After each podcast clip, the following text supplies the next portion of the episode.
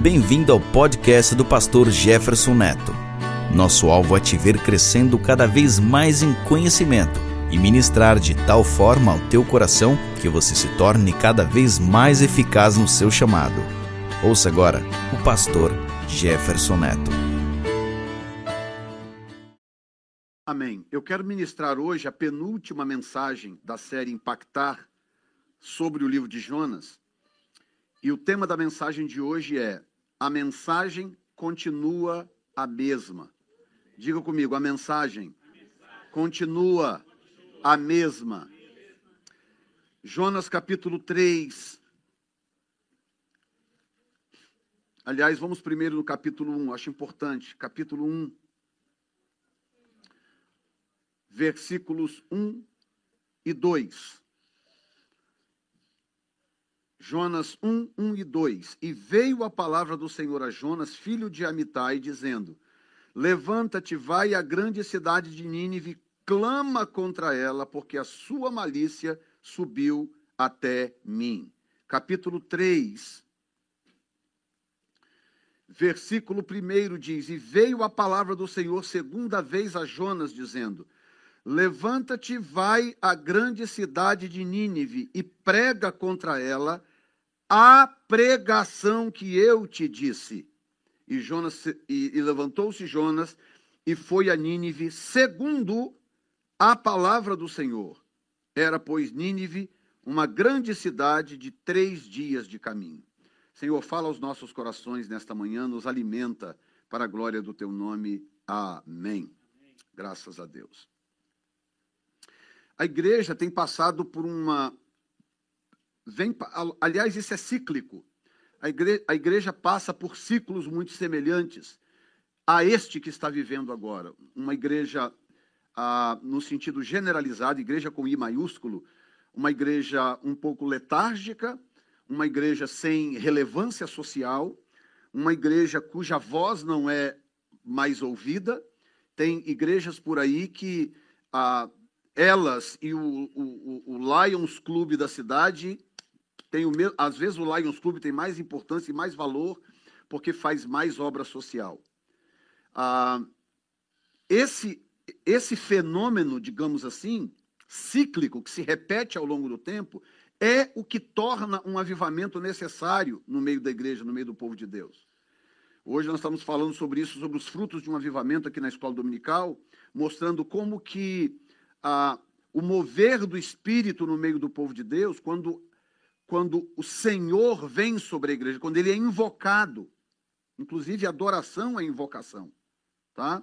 Nunca se esqueça, quando você estiver num culto, no momento do louvor e da, da adoração, nunca se esqueça que adoração é invocação.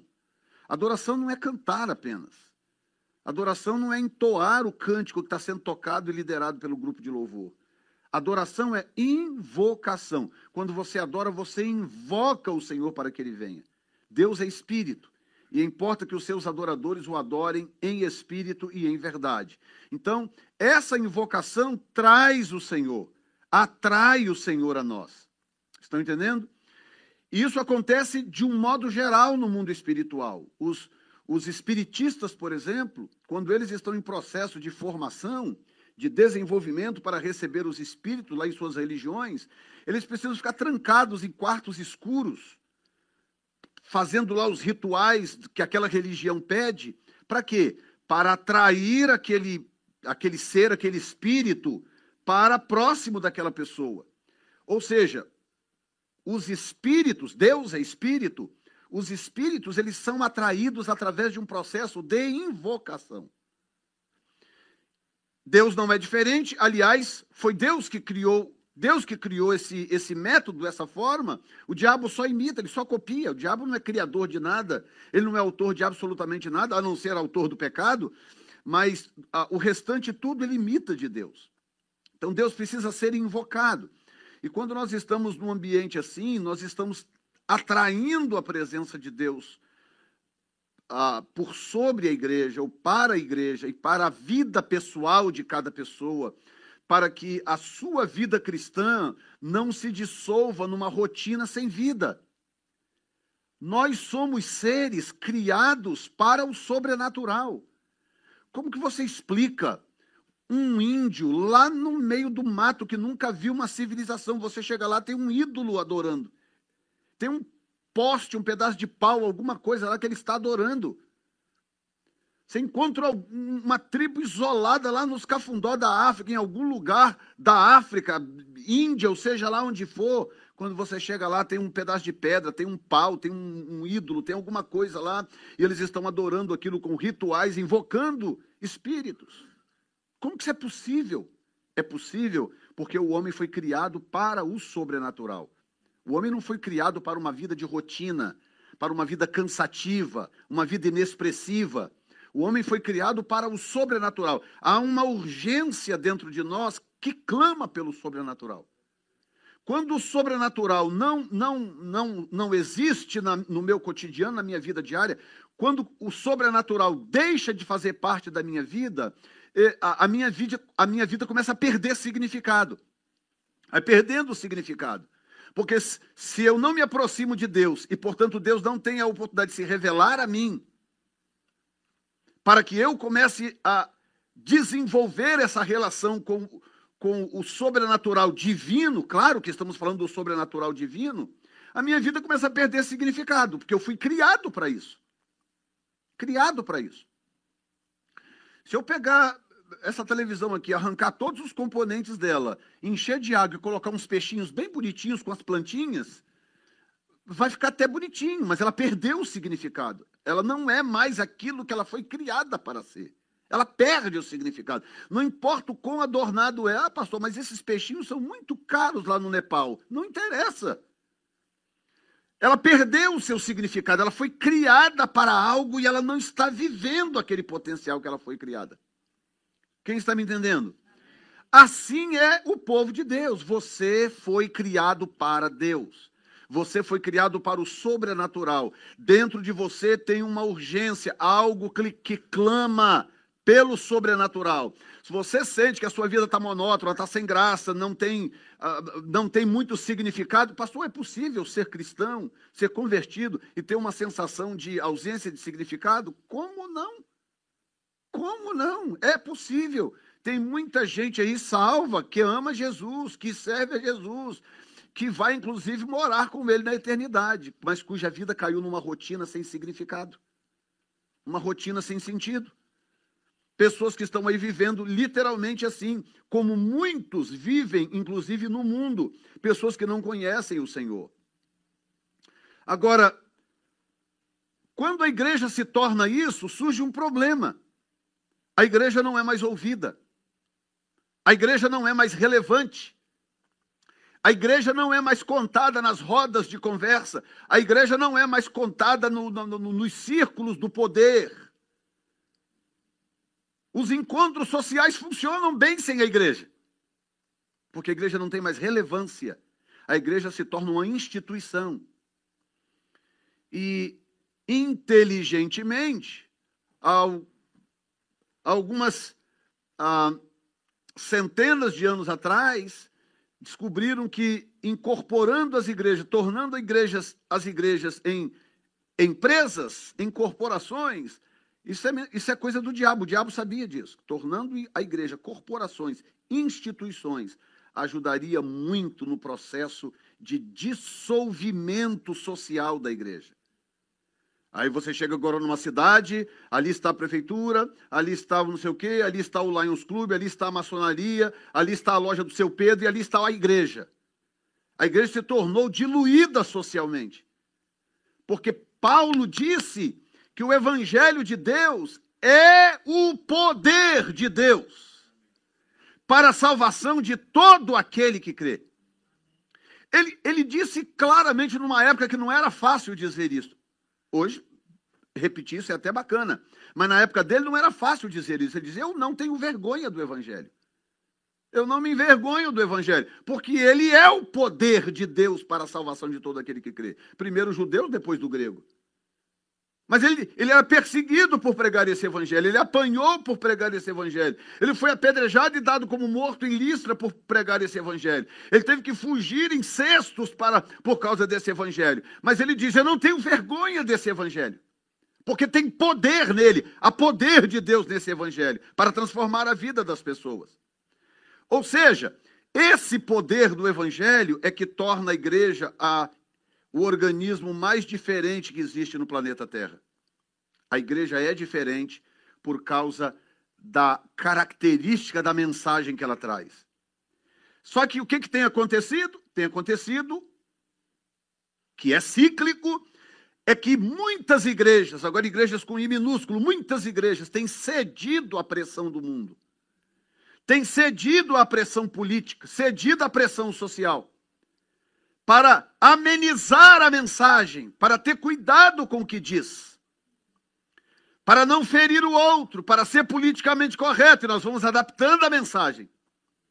Já tem pastores por aí sugerindo que a igreja, que a, que a Bíblia precisa de uma reforma, porque a Bíblia foi escrita não sei quanto tempo atrás, o contexto era outro e agora o contexto é diferente, a igreja precisa, e a Bíblia precisa ser reformada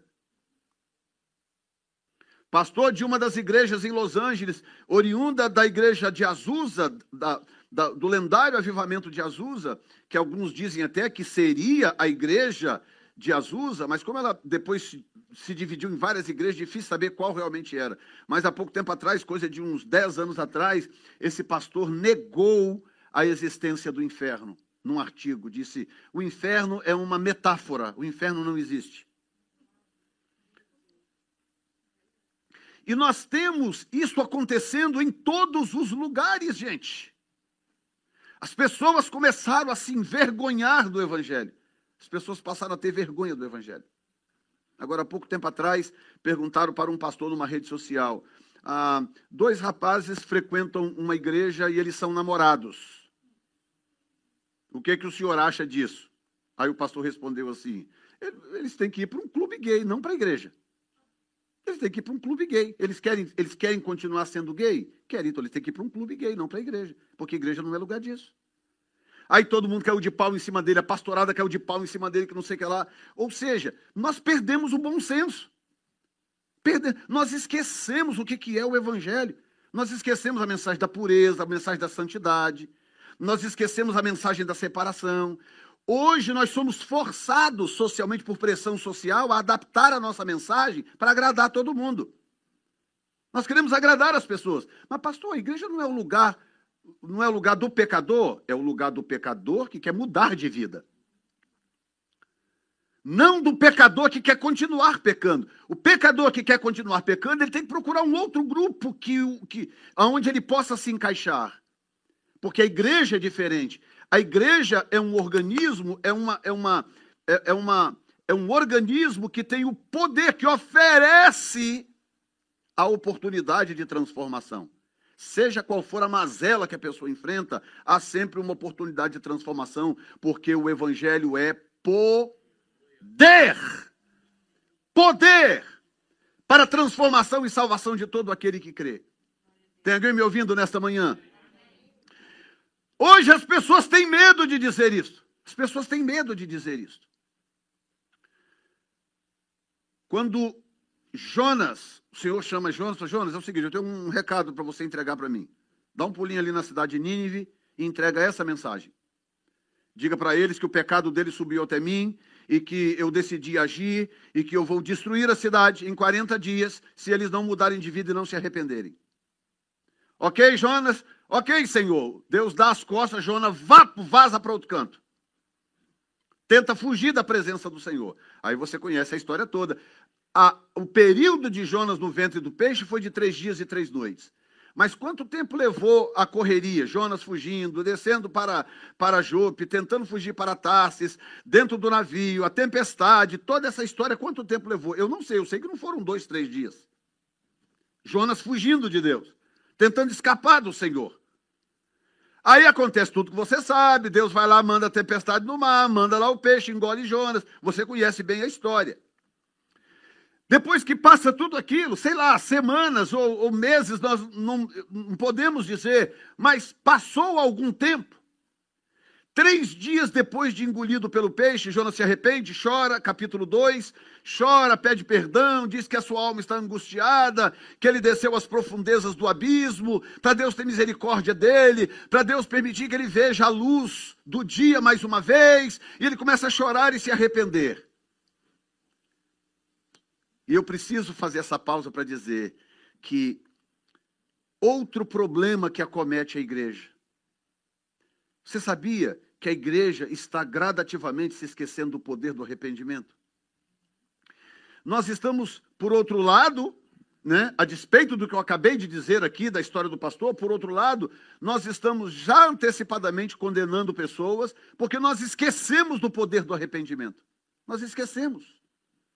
O que, que o arrependimento pode fazer quando ele é genuíno, quando ele é autêntico? Cara que fez o que fez, como Jonas, agora está lá, afundado na lama, do, no, no, no estômago de um peixe.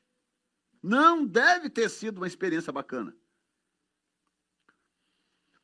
Eu li um artigo uma vez de um, de um, acho que um biólogo, se eu não me engano agora, que já tem anos, que a baleia azul, ele achava que o peixe que engoliu Jonas teria sido a baleia azul, porque a, a, o sistema de, de estômago e de pulmão da baleia azul permite essa possibilidade da sobre, sobrevivência de uma pessoa no seu estômago.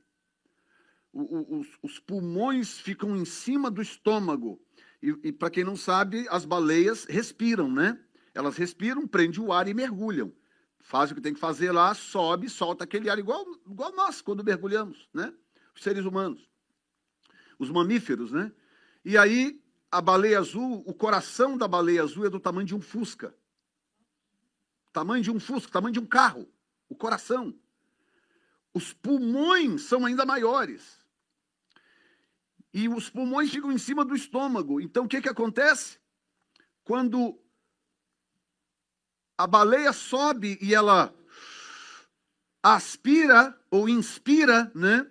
Os pulmões enchem de água e cria uma bolsa por, entre os pulmões e e o estômago, no próprio estômago e poderia ser um lugar. Eu estou falando aqui, eu não sou biólogo, eu li esse artigo há muitos anos atrás, e Jonas poderia, então, a, um lugar onde ele poderia a, sobreviver por um período, talvez por, a Bíblia diz três dias, ele lá não diz três dias, mas por três dias, segundo a palavra de Deus. Ou seja, é uma possibilidade biológica, há essa possibilidade. E aí eu fico imaginando, aí sim, a baleia. A, inspira, mergulha e fica lá, que a baleia fica 10, 15 minutos sem precisar respirar, né? ou até mais. E aí, à medida que o oxigênio vai diminuindo, vai aumentando o, o, a acidez.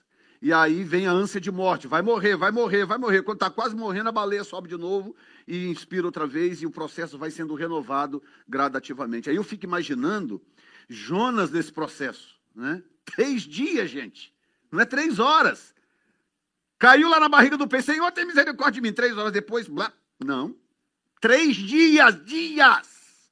Dias. Morre, não morre, morre, não morre. Ah, agora eu vou morrer. Agora o Senhor tem misericórdia. Ah, ah. Aí de repente vem um refresquinho. Vem um socorrinho. É, é, gente, é muito parecido com aquelas fases da vida que eu e você passamos que parecia que não tinha oxigênio e que a gente ia morrer, que era a última tribulação da vida, e não morremos, estamos aqui felizes da vida, bonitinhos, todo mundo gordinho, cada um na sua realidade, todo mundo bem alimentado, tranquilinho, é ou não é? Sim ou não, gente? ou seja, sobrevivemos, não só sobrevivemos, como estamos muito bem, obrigado. Amém? Isso aconteceu com Jonas. Aí no capítulo 2 ele vem naquele desespero: Senhor tem misericórdia, clama, chora. Nós já lemos, eu não vou voltar no texto agora. Aí ele comove a Deus.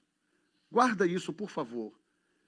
Arrependimento é um instrumento altamente poderoso, capaz de reverter qualquer situação. Não há nada que não possa ser revertido com arrependimento. Arrependa-se, que tem volta. Amém? Porque Deus é poder. É esse tipo de mensagem que não é pregada mais em muitos lugares. Não em todos, mas em muitos lugares. Ou seja, para muitos aí não há nem o que se arrepender mais. Basta viver uma vida boa, uma vida nice. Tem, tem pastores, pregadores por aí pregando isso. Viva uma vida boa, uma vida nice, que você agrada a Deus. Não, não é verdade. Não é verdade. Você precisa se arrepender dos seus pecados. Você precisa crer que Deus é poderoso para restaurar a sua vida e a sua história. Aí Jonas fez isso, se arrependeu, e aí Deus fala para o peixe: vai lá e devolve esse cara na praia. Aí a baleia vai lá e, e o, o, grande peixe, né, vou usar o termo bíblico para ser correto, o grande peixe vai lá e põe Jonas para fora. Quando o texto também não diz quanto tempo passou, portanto eu tenho o direito de especular. E quando o Jonas está ali ainda, provavelmente aí se limpando, se lavando ali na beira da praia, que não deve ter sido uma cena bacana. Aí diz o texto: Veio a palavra do Senhor segunda vez a Jonas. Veio a palavra do Senhor de novo a Jonas: Levanta, vai à grande cidade de Nínive, prega contra ela. Em outras palavras, a mesma pregação que eu te disse. Tipo, Jonas, você está lembrado da mensagem? É a mesma. Eu não mudei a mensagem. Eu não mudei a mensagem porque nós estamos vivendo na era da, da, da, da ideologia de gênero. Eu não. Gente, a ministra da família no Brasil, há pouco tempo atrás, falou: menino é menino e menina é menina e ponto final. Falou essa frase. Que há, sei lá, 20, 30 anos atrás ninguém nem ouviria. Falou, ah, por que essa mulher está falando óbvio? Não, agora deu um escândalo nacional. A, as redes fulana e ciclana. Ah, como é que pode? Que coisa absurda. Como que pode uma ministra de Estado dizer uma coisa dessa?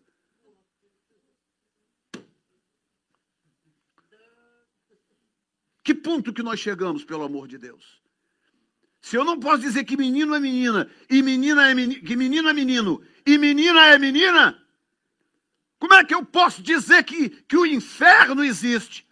E está reservado para todos aqueles que não reconhecem Jesus como seu Senhor e Salvador.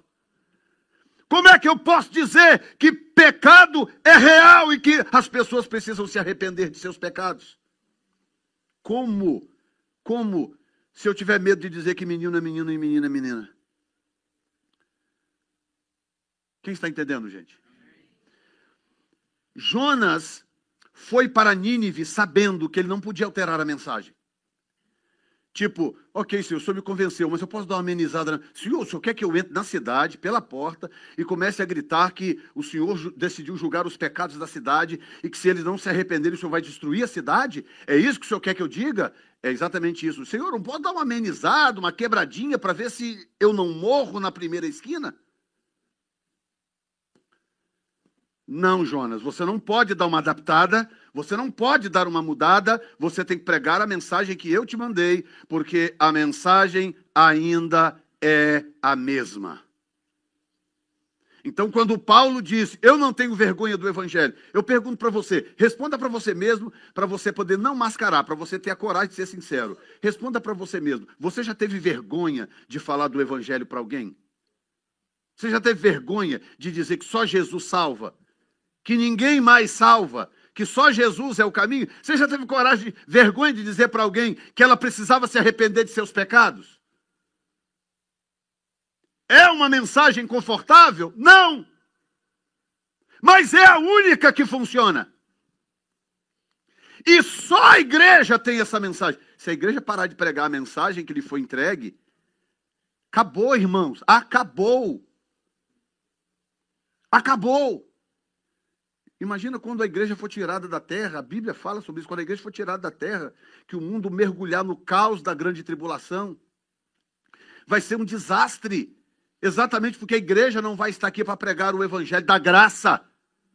Vai ser pregado o evangelho do reino, que é o evangelho de Israel, da nação de Israel. Duas testemunhas, mais os 144 mil. Vou estar pregando o evangelho do reino, mas o evangelho da graça, esse evangelho que nós pregamos hoje, onde a mensagem é muito simples. Se você se arrepender de todo o teu coração, Deus vai mudar a sua vida, o seu cativeiro.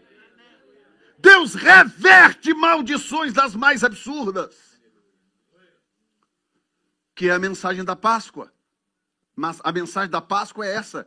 Vai lá, passa o sangue nos umbrais das portas. Ou seja, você declara: esta casa está sob proteção do sangue do Cordeiro. E aí a praga passa por cima, passa em volta, mas não entra na sua casa. E nós estamos falando aqui da pior das pragas. Não estou falando do corona, do, do, do, conora, não, que entra hoje e vai embora daí a 14 dias. Eu estou falando da praga eterna, praga espiritual, aquela que não passa. Essa é a pior das pragas. E as pessoas à nossa volta estão morrendo, estão sendo consumidas, tudo porque a igreja não tem coragem de manter a integridade da sua mensagem. E o clamor por mover do Espírito, o clamor por avivamento, é inclusive por restauração da mensagem. A mensagem é a mesma, irmãos. E é uma mensagem tão gloriosa que ela funciona nos rincões da África e ela funciona nos palácios americanos. A mensagem é a mesma, porque a natureza humana é a mesma. Todos pecaram, disse Paulo, e separados ou destituídos estão da glória de Deus. E, e o único mecanismo capaz de restaurar isso chama-se arrependimento. Quando a pessoa se arrepende e se volta para Deus. A mensagem continua sendo a mesma, amém? Olha que coisa tremenda. Uma das coisas que eu mais tenho visto na internet é críticas a líderes ou pastores que não estão pregando a mensagem devida, ou colocam o foco demais em dinheiro, estão vivendo regaladamente, blá, blá, blá. a gente sabe que tem muito disso por aí.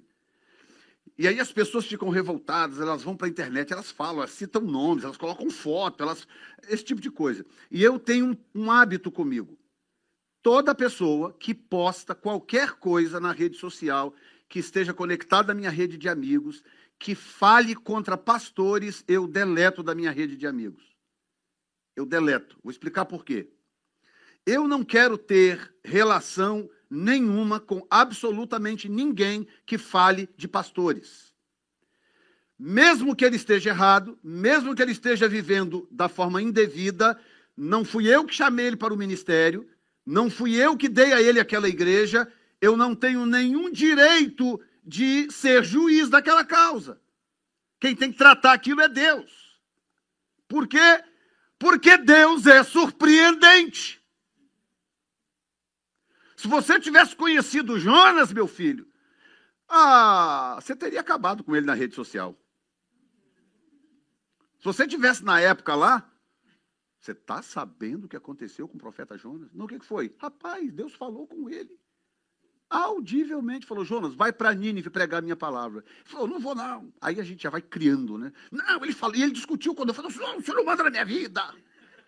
Eu vou onde eu quero. O senhor está achando que não se mete, eu tenho livre-arbítrio. Aí as pessoas já criam, faz uma novela. É ou não é? Aí pega só o trechinho assim de Jonas Jonas falando algo assim, alguém filmando assim por trás do poste. Só o trechinho que Jonas fala assim: o senhor não se meta na minha vida. Aí posta. Olha o que, que Jonas disse para Deus.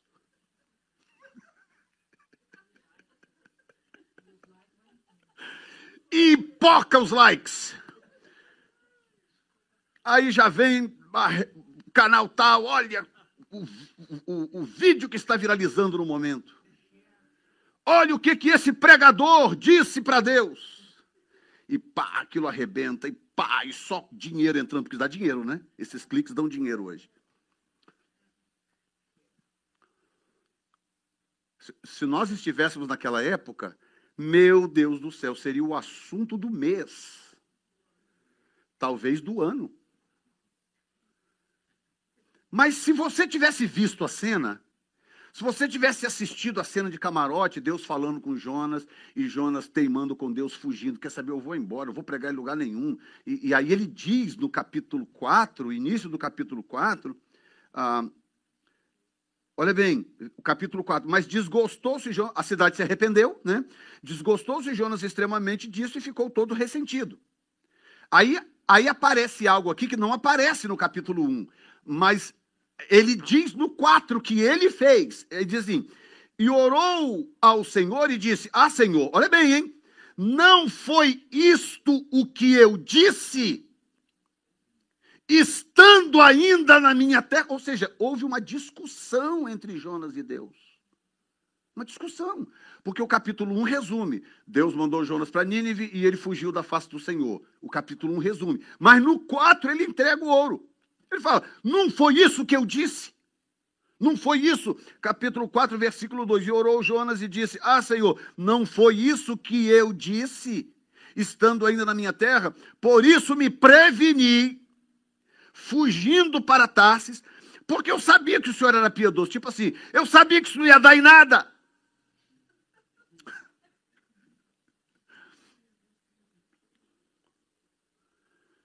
Gente, vocês conseguem penetrar na mente de Jonas pelo Espírito? Tipo, no final eu ainda passo como falso profeta, porque eu digo que a cidade vai ser destruída e não, o Senhor não destrói. Porque eu sei que o Senhor é misericordioso, eu sei, eu sabia! É mole. Então agora vamos imaginar a cena lá no capítulo 1, que ele omite no 1, mas ele revela no 4.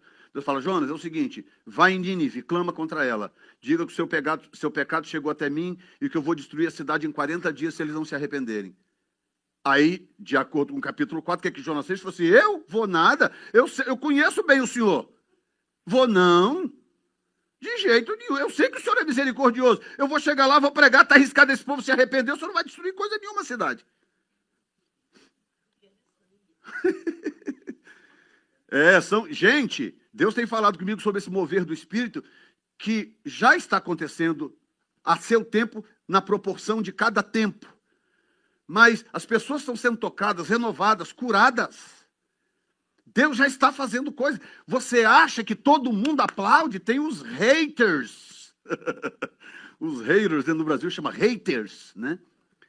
Tem os haters que entram nas minhas redes sociais e quase só querem me matar. Você é um falso profeta, porque a Bíblia diz que no final vai ter apostasia. Aí as pessoas começam a citar texto como se elas pelo menos entendessem o que, que aqueles textos estão dizendo. Começa a falar de texto, ou seja, não, o que dá clique na internet, sabe o que é? Falar de miséria. Vai para a internet, grava vídeos bem horrendos, que vai vir aí uma chuva de granizo, vai destruir não sei o que lá, o Brasil vai afundar, os Estados Unidos vai explodir. Começa a gravar esse tipo de vídeo que você não precisa mais trabalhar, você vai viver só de YouTube. É. Esses canais do YouTube têm 300, 450, 500 mil inscritos. Alguns têm um milhão, um milhão e tanto de inscritos. Eles estão todo dia dizendo as mesmas coisas, prevendo data para desastre. Os desastres nunca acontecem. Eles continuam dizendo e as pessoas continuam lá conectadas.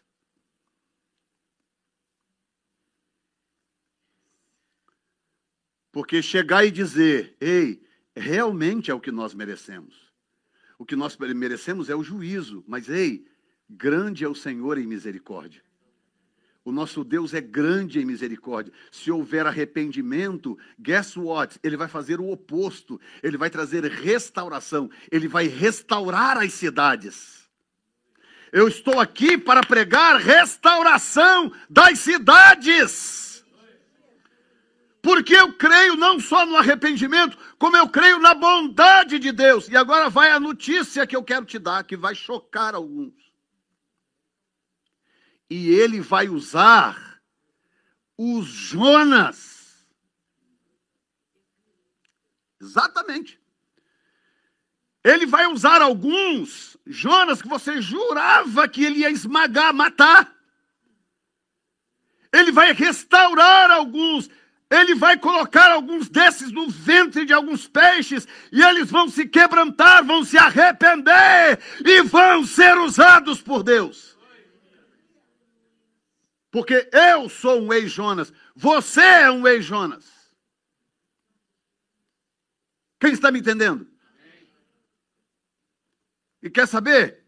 Cuidado com um homem transformado. Cuidado com um homem que esteve na barriga do peixe, se arrependeu e foi transformado. Cuidado! Porque esse homem, essa mulher, sai da barriga daquele peixe, meu filho. Disposto a qualquer coisa para Deus, determinado a qualquer coisa para Deus. E uma vez restaurado, uma vez tratado e restaurado por Deus, que foi o que Deus me mostrou na experiência que eu tive em novembro. Ele tratando Jonas e restaurando Jonas e falou para mim: Eu tive que fazer o mesmo com você e eu estou fazendo o mesmo com a igreja. Um processo de tratamento para restauração. Pastor, e aqueles que não querem restauração? Aqueles que não se submetem à restauração? Deus vai tratar com eles. Vão pagar o preço depois. Mas o fato é, muitos serão restaurados, muitos serão restaurados e serão usados por Deus para abalar cidades inteiras. Porque esse é o nosso Deus. Amém? E como que isso vai ser feito? Com a mesma mensagem de sempre. Diga comigo, a mensagem continua a mesma. Jonas, vai a Nínive e prega aquela mensagem que eu te dei. Vai lá, Jonas. Aquela mensagem, a mesma, Jonas. Vai lá e prega. A mensagem não mudou, a mensagem é a mesma. A mensagem continua sendo a mesma de um homem eterno que veio da eternidade, encarnou, filho de Deus, e que morreu e pagou pelos nossos pecados, e ressuscitou ao terceiro dia, e assentou à destra de Deus, e enviou o Espírito Santo sobre a igreja para cuidar da igreja, para nos abençoar e nos ensinar como sermos pessoas melhores.